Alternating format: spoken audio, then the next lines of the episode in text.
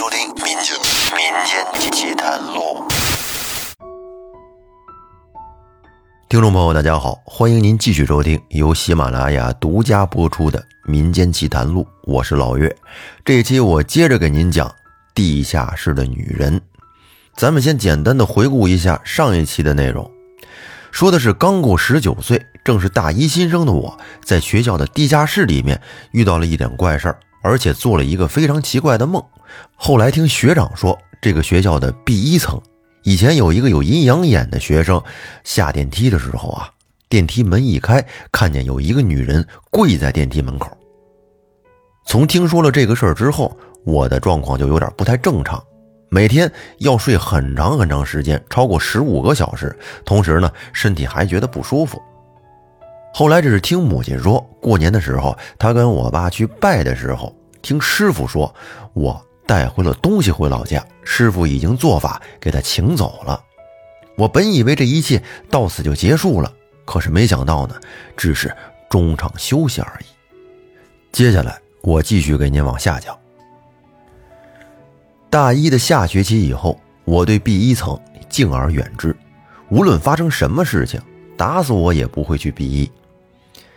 下学期的过程中，我有时还会做同样的梦，但是比起天天梦，那已经好太多了。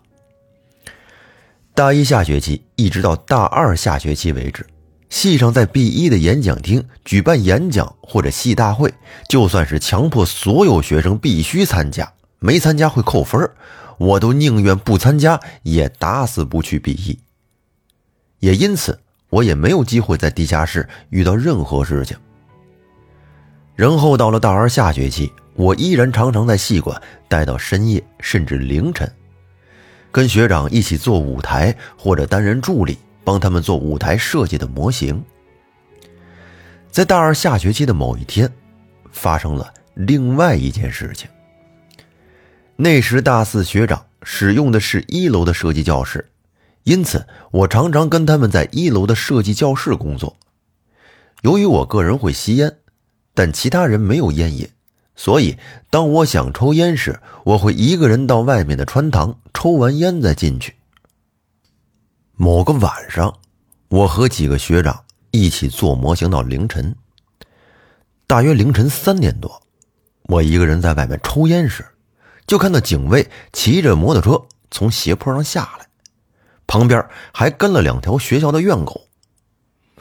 因为我从以前就常常待在戏馆到深夜，所以跟警卫都很熟，大概都知道他们什么时候会出现。警卫一看到我就立刻跟我打招呼，说：“同学，今天又在学校忙到这么晚呀？”我说：“是啊，今天在帮学长工作。”警卫停下车，拿着挂有感应器的钥匙圈到正门的感应器感应了一下。发出两声短促的哔哔声。警卫说：“现在的大学生也不容易呀，每次都要搞到这么晚，你们真是很辛苦。”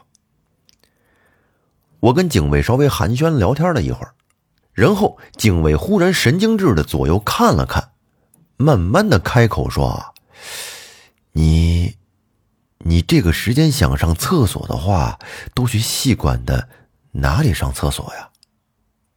他的问题让我有点摸不着头脑，没想太多，我就回答：“我都去七楼啊。”虽然我也曾经在七楼遇到过奇怪的事情，不过比起 B 一来，我还是宁愿坐电梯上七楼，因为整栋戏馆除了七楼跟 B 一以外，其他地方都会锁起来，没办法上厕所。听完我的回答，警卫面色凝重的说：“我跟你讲。”你可千万不要去地下室上厕所啊！原本在 B 一遇到事情之后，我就不敢再下去了。不过警卫大哥的态度引起了我的好奇，于是我就追问他到底发生了什么事情。然后警卫大哥就开始跟我讲他的亲身经历。几年前他刚调到负责管理我们这区的戏馆时，他还没什么感觉。原本他负责的是校门口的警卫，对他而言不过是换个区域，还有晚上需要巡逻校区而已。那是他刚值夜班的事情，夜班必须要定时巡逻校区，并且要到各个定点签到，确定他又上来巡逻。那个时候还没有感应器，比较花时间。那天晚上，他换完班，坐在执勤室吃夜宵，一边盯着跳转中的监视摄影机。大约是晚上八九点钟的事情。他看着监视器画面一个一个跳转。当跳转到戏馆 B 一地下室的摄影机时，他看到一个奇怪的画面。他看见有一个女子从厕所的方向走出来，走到两个电梯之间，跪了下来。当下他只觉得是哪些戏剧系的学生又在排奇怪的戏了。戏剧系常常会在戏馆一些奇怪的地方拍戏，他早就见怪不怪了。反正时间到，他还得上去签到，于是他也没有太在意。等到十点多，戏馆的大门应该都上锁之后，他照着原本的工作流程，从文学院开始一个一个签到。到达我们戏馆时，刚好是十一点整。在戏馆大门口签到时，他想起了。几个小时前在监视器看到的画面，于是他想，不如下去看看那些年轻人还在不在。于是他进入戏馆，走下通往 B 一的楼梯。但当他到地下室时，整个地下室空无一人，灯也没开。警卫大哥打开灯，看了看电梯前面，又走到厕所里确认。转了转机房室的门，确认是上锁的，也没有半个人。于是他关了灯，回到一楼，又继续他的巡逻过程。那天他回到执勤室大概是十一点半，也不知为什么，那天他就觉得特别累，不知不觉的就睡着了。等他睡醒以后，一看表，已经是凌晨五点多了。哎呀，错过了一次巡逻，这又得写报告了。他想，应该也没什么事情发生吧，不过还是确认一下比较好。于是他抬头看看监视器的屏幕，却让他看到了意想不到的画面。那个 B 一的摄影机清楚的拍到，那个女子还跪在电梯前面。他吓了一跳，怎么可能？那个女生还跪那么久啊？于是他用电脑把监视器画面记录调出来看，从凌晨五点开始往回看。这不看还好，是越看越毛啊！因为那个女生从凌晨五点到凌晨一点，一直就跪在那儿，完全没有移动。接着他想到。那我十一点上去看的时候呢？于是他把影片又倒转到了十二点，然后越来越接近十一点，那个女生还是没有移动的迹象，地下室也没有任何人下去的痕迹。终于到了十一点多，地下室的灯亮了，他看到自己倒退着出现的身影，走到机房室，转转门把手。又倒退进厕所，又走到电梯前面站着，然后走回楼梯。他的身影就消失在了画面里。然而全程那个女人都依旧跪在电梯前，但是警卫当时却什么都没看到。他在监视器前被吓得是冷汗直流，全身发冷，一直到十几分钟之后，他同事出现。跟他换班为止，他都坐在椅子上无法动弹。从此，他再也没有踏进过我们戏馆一步。每次上了巡逻，都骑着车上来，快速的离开。然后他跟我说：“你知道最可怕的是什么吗？”他双眼直直的盯着我。最可怕的，不是当我看到自己出现在画面里时。那个女人，我还没有看到。我跟你说，最可怕的是，当我看到画面中自己在查看其他地方时，画面中的那个女人都一直在盯着我看。我在机房室前面转门把手，他就转头看着我；我走到厕所，他也回头看着我；我站在电梯前面时，他是抬头看着我的。这让我顿时不知道该如何回应。脑海中出现的画面是那天我躺在沙发上睡觉，他是不是就跪在电梯前面，直直的盯着我看呢？还看了将近四个小时。这事情还没完，我依然拒绝跟 B 一扯上关系，尤其在听完警卫说的话之后，我更抵制地下室。又过了半年，大二升大三那年暑假，我到台北去工作发生的事情。到台北工作时，我借住在淡江的朋友家，每天来回淡水跟台北市城市舞台，车程非常远，我每天必须骑一个多小时的车才能到上班的地方，晚上也必须骑一个多小时的车回去。最后一天工作正好是我的生日前夜，于是工作完之后，我跟一起工作的同事到二十四小时营业的某牛排馆。吃饭庆祝。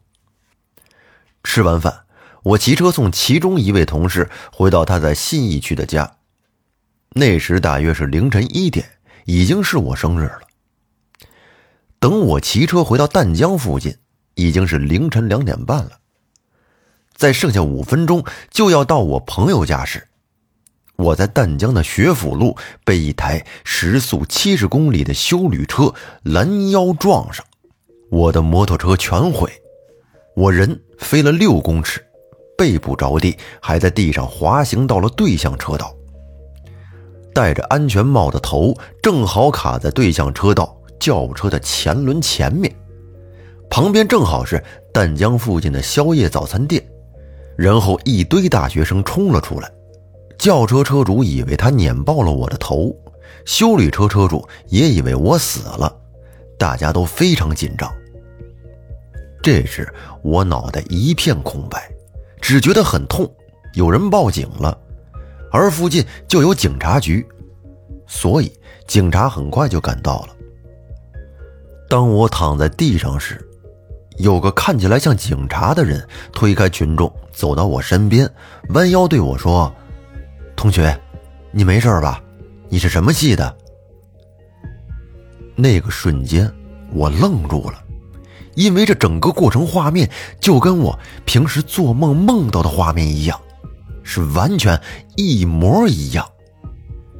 那个弯腰看起来像警察的人的脸，也跟我梦中出现的人一模一样。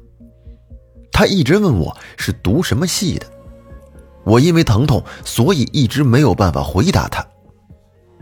之后，我把口袋里的钱包拿给他。然后就被送到了最近的医院。之后我才知道，原来他不是警察，而是淡江大学的校警。难怪我在梦中看到的人穿的衣服和警察不太像。我在台北多待了两天，除了当下急诊室的医生替我诊断以外，还照了 X 光，甚至断层扫描。检查完之后。神经科的医生非常惊讶地告诉我说：“你全身上下完全没有任何骨折，也没有擦伤。以当时的冲击力道，朋友借我骑的摩托车后方引擎全毁，还有我飞六公尺远，甚至在地上滑行，却完全没有任何外伤。”医生非常惊讶，说：“你运气真好。”医生对我这么说。但是我觉得这跟运气毫无关系。等到车祸和解的事情都处理完，我回到老家，母亲拿着我在台北穿的衣服去找几年前那位师傅。师傅告诉我母亲，我母亲又告诉我，说那个女人是在找人，所以当时才缠上你。但之后她发现找错人了，所以因为愧疚帮了你一把。不然你这次可不会这么简单就逃过一劫。这是师傅告诉我母亲的事情。于是开学，我回到学校之后，在学校稍微调查了一下，找到了一些资料。据说我的大学曾经出现过强奸犯，但是到现在都还没有抓到。曾经有跟我在同一个系馆的学姐，似乎在学校被强奸之后休学。我拿着查到的资料去问学校的老工友阿姨，工友阿姨才跟我说，真有这回事儿。还听说那位学姐休学之后受不了心理压力而上吊自杀。不知道是真是假，他可能从此以后一直在那里等着那个嫌疑犯出现吧。然后当时我背的那个背包可能跟疑犯使用的有点像，所以他看到我的包包就伸手抓住了。从那次车祸之后，我就没有那么害怕那个地下室了。曾经有几次，我为了参加系上的演讲而踏入那个地下室。也不再觉得那个地下室那么可怕。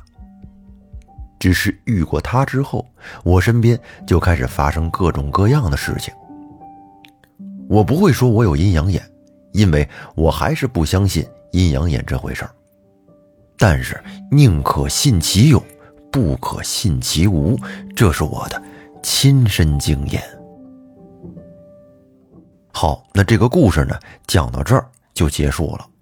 我觉得这个网友的这段经历啊，虽然说在听的过程当中，您可能会觉得比较害怕，但是呢，最后反而会给人一种温暖怜悯的感觉。